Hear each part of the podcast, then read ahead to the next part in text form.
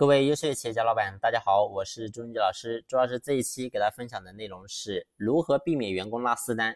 你会发现每一家公司都会涉及到销售环节，但是呢，只要涉及到销售环节，稍微有一点点规模的企业呢，都会有业务员的存在。那业务员存在呢，就会有很多拉私单的机会。那拉私单无非就是这个业务员他损害公司的利益，来增加个人的额外收入。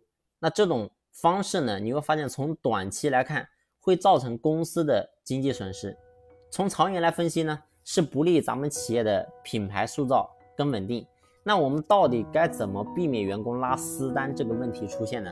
第一个啊，就是我们首先一定要找到业务员拉私单的根源到底是什么。其实员工不跳槽，一定不是说咱们老板留下的，而是他根本就没有想过想跳槽。所以要想避免业务员拉私单，也是一样的。不是说靠控制的手段，而是我们一定要想方设法让他主动不再拉私单。其实业务员拉私单有一个非常重要的原因，就是咱们老板给的不到位啊。你比如说用的是固定工资，或者说提成给的非常的少，那他一定会想方设法去增加自己的额外收入啊啊。所以在这个地方，我们一定要把这个分配方式要做调整啊，包括呢。你也可以设定一定的平衡点，你比如说超过了平衡点，然后呢，我们会给到他一个非常大的一个分红啊。那当他有分红，然后又有工资，那这个时候呢，他的收入会比以前会多很多的时候，那这个人他自然就，我们可以降低很大的一个概率，让他不再去拉私单。所以这是在分配方式这个地方我们要去做调整。那第二个呢？就是我们要去增加人才的储备。其实很多员工为什么会去拉私单？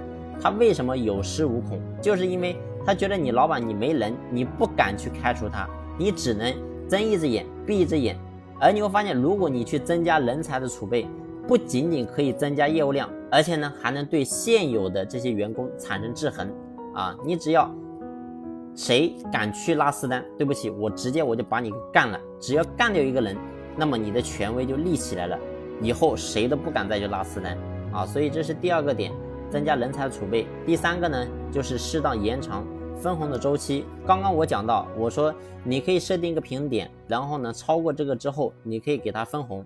那这个地方呢，你可以把这个分红的周期，你把它给稍微拉长一点啊。只要在这个周期里面发现谁拉私单，对不起，那么这个分红一分钱都没有。那这样的话，你会发现员工犯错的成本就更大。那你透过这些操作之后，你会发现你就能够稍微避免员工拉私单的现象出现。所以呢，这是在拉私单这个层面，我们在公司内部的一些分配啊，这个地方我们可以作为调整。当然呢，我们也还有一些就是比较铁腕的一些方式，你比如说。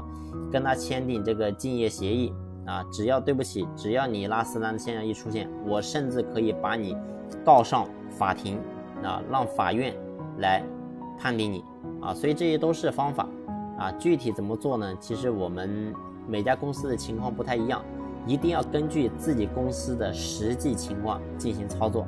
好，好了，这一期的分享呢就分享到这里，感谢你们的用心聆听，谢谢。